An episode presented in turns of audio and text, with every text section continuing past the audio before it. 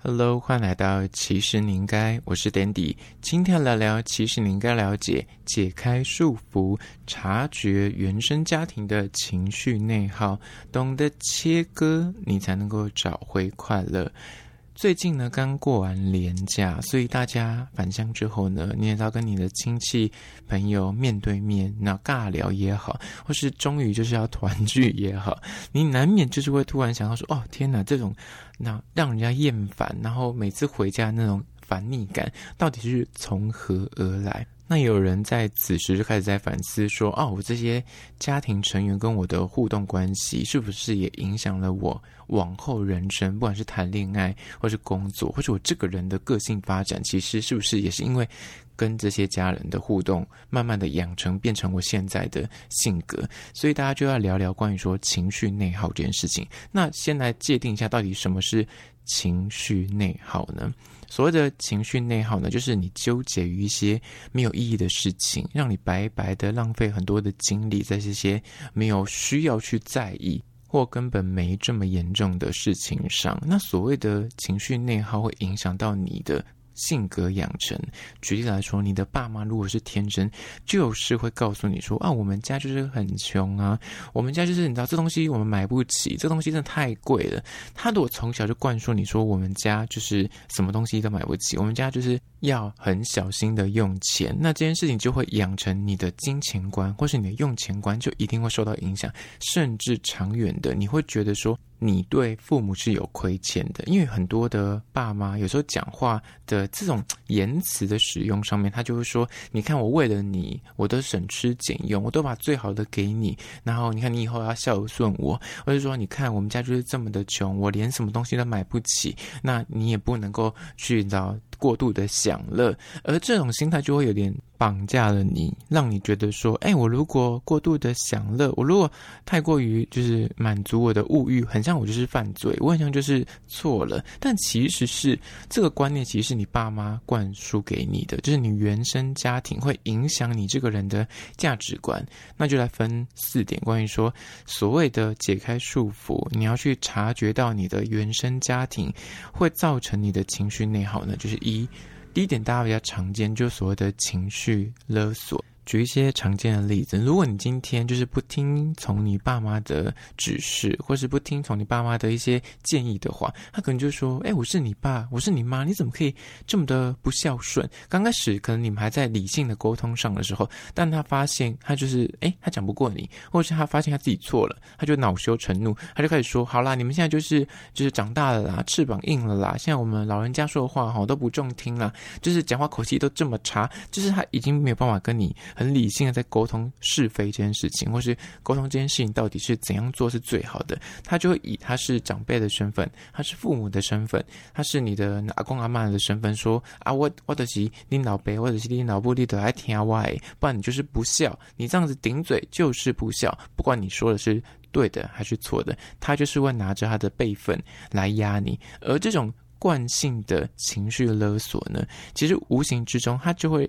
把你每次跟他相处的这个你知道时间都会变得非常的负面，而且你每次跟他那聊天互动，你就会觉得说我单方面被压着，那个压着不是物理上的，而是内心层面上面会觉得说跟他聊天你的压力很大，或是你会有一种无法放开来跟他好好讲话的这种感觉。所以很多人为什么到后续就会啊，我不想回去，我春节或者我，放年假，我宁愿就是在那个北漂北混，跟朋友出去 hang out，我也会找尽借口就是不回老家，就不想回去团聚。这个状况其实有可能就是所谓的情绪勒索，他说各式各样说，哎，你为什么不生小孩？你都几岁了？为什么我就是想要抱孙子啊？你这样子，我们家之后就是会没有人传宗接代。我这样怎么对得起我们的祖宗？我之后如果死了之后，我对啊、呃、我们的祖先，我真的是没有颜面去跟他们那。见面，就是他会讲出这种很可怕的话，会让你造成很内疚的感觉，而这种内疚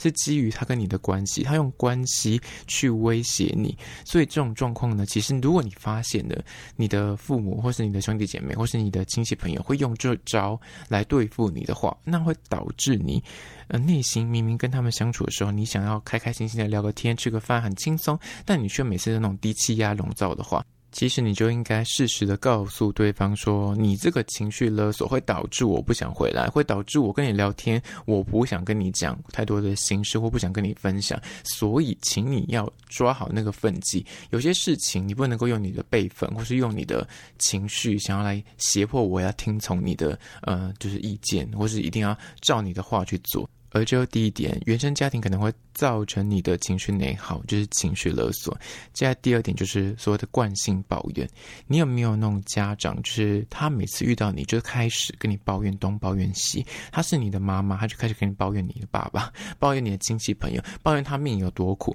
抱怨他他这一辈子有多惨，他的工作有多不顺，公婆对他多差。小孩子，如果你是他的小孩子的其中之一，你可能还有其他兄弟姐妹。他抓到你，他就开始跟你抱怨你的其他兄弟姐妹，或是甚至你其他兄弟姐妹的什么媳妇也好啊，啊什么弟妹也好啊，都会被他拿来说嘴。而这种惯性抱怨呢，其实跟朋友相处一样，你跟一个人如果每次遇到他，他都跟你。丢很多的负面能量，不停的跟你大肆的抱怨，讲一些就是让你觉得啊、好累哦，讲一些让你觉得说天哪，我也无能为力，天哪，我也为你感到可怜，我也为你感到惋惜。但是你每次都是在讲这件事情，表示我每次跟你在聊天的过程之中，我的情绪就会受到影响，我就是会处于一个不开心的状况。但人就是会趋吉避凶，你久了之后遇到这样的状况，遇到这样的人，你就会尽量的避开，你就会想要逃，你就会想要不回去，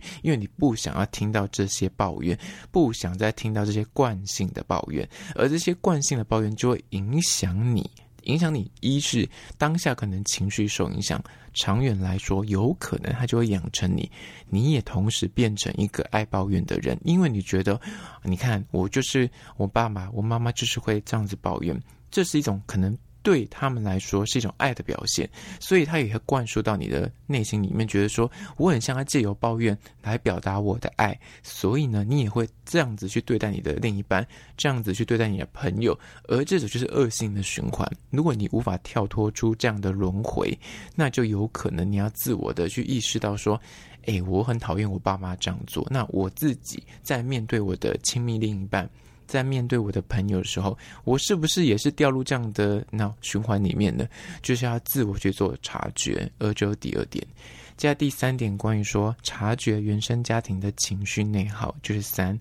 负面思考。我相信大家一定有这样的长辈，就是不管你做什么事情，他就是一定会把他。拉到一个不好的情况，你明明订了一个很好吃的餐厅，他去他就会不停的嫌这道菜没有我煮的好吃，这个东西太贵了，这个东西这个食材这样煮真的是浪费了这个食材。但是明明这个整个餐点的过程有很多东西都是好吃的，有很多的服务是非常到位的，但他却是只会指出那些负面他看不顺眼的地方，而会导致你每次跟他相处的时候，你都会觉得说怎么。每次跟人相处，你都有话要挑剔，你都有事情要批评，就是刚回到的，都有东西要抱怨。这样的负面思考的那生活方式呢，不只是会让你身旁人躲得你远远的，更会让你的下一代，就是会延伸到小朋友的。观念里面也会觉得说，哎，我很像就是也要跟着抱怨，我很像看到一件事情很好，但是我就是可以从中找到一个切入点去讲他的坏话。所以你会发现，你的爸妈有时候就是会嫌东嫌西，或者什么事情明明就是一件好事，但他就是可以从中去讲说，我跟你讲之后之后，你一定会小心要会失败啊，这个东西哦之后一定用不久了，你就是浪费钱什么之类，他就是一定会找到一个路子来批评你现在在做一件明明就很不错的事情，但这样的。做法跟这样的观念，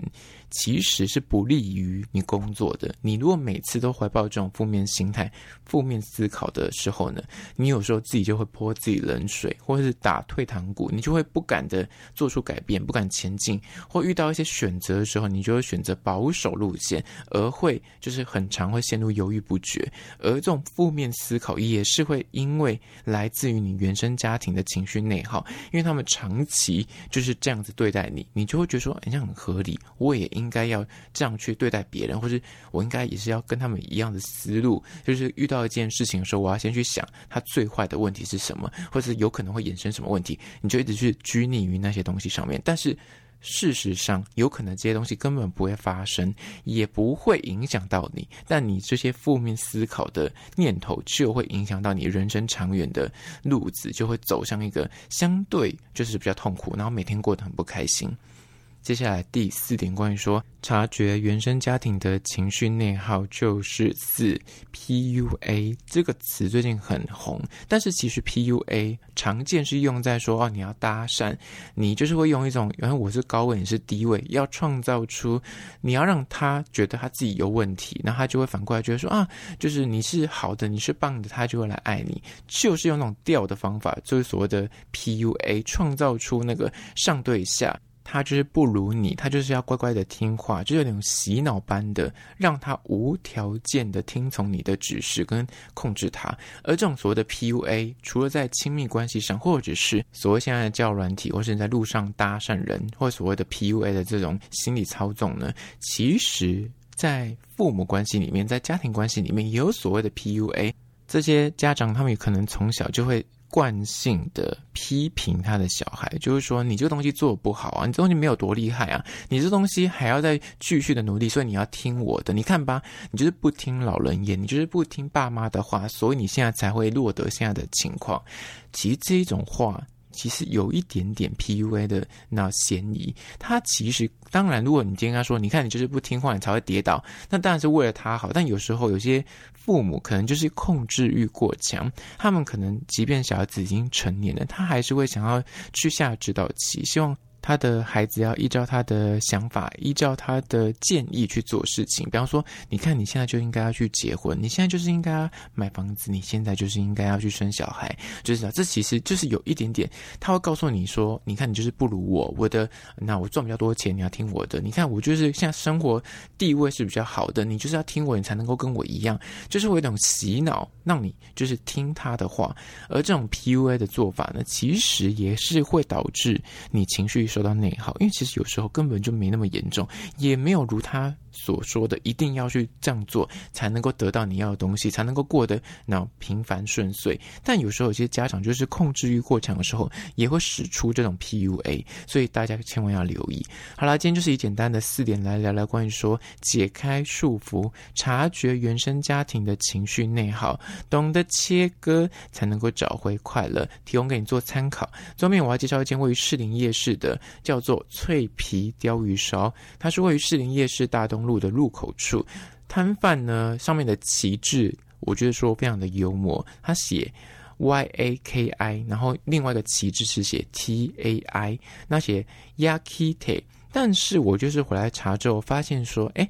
，TEYAKI 其实是日文的鲷鱼烧，但它的旗帜呢，其实有三面，前面就是 Yaki，中间是 Te，后面是。中文字钓鱼烧，我觉得思考说他是不是挂反了，但我也不好意思问他。但我看了日文之后，我就觉得说，嗯，还是说他其实有别的意思？他说他其实是想走一个趣味，所以就把故意把那个英文两个字反过来挂。到目前为止，他还是个谜，但我就无法知道。但他一只鲷鱼烧呢，卖四十块，然后要三只一百一，七只两百五，总共有六种口味。它的鲷鱼烧大小其实诶不算小，算蛮合理的，就是大概手掌大。那它有六种口味，有什么芋头奶油、起司红豆、巧克力跟奶茶。我觉得整体表现呢，它的那个有符合它的价格，外面的是蛮酥脆的，里面的内料也给的还算 OK。所以就是，然后大家都说鯛鱼烧其实就是富贵版的呃所谓的车轮饼，就是它只是外形长得比较可爱一点。说实在也是啊。所以如果有经过想要吃点甜的话，也不妨可以尝尝鲜。那今天叫做脆皮鯛鱼烧的士林夜市美食，就再次推荐给你。相关的资讯呢，我有拍影片要放到 IG，其实你应该，请大家去 IG 搜寻，其实你应该按赞追踪起来。我在线动多发很多有趣的即时新闻，还有梗图，所以你一定要追踪才看得到。好啦，那就今天的节目内容，下次见哦。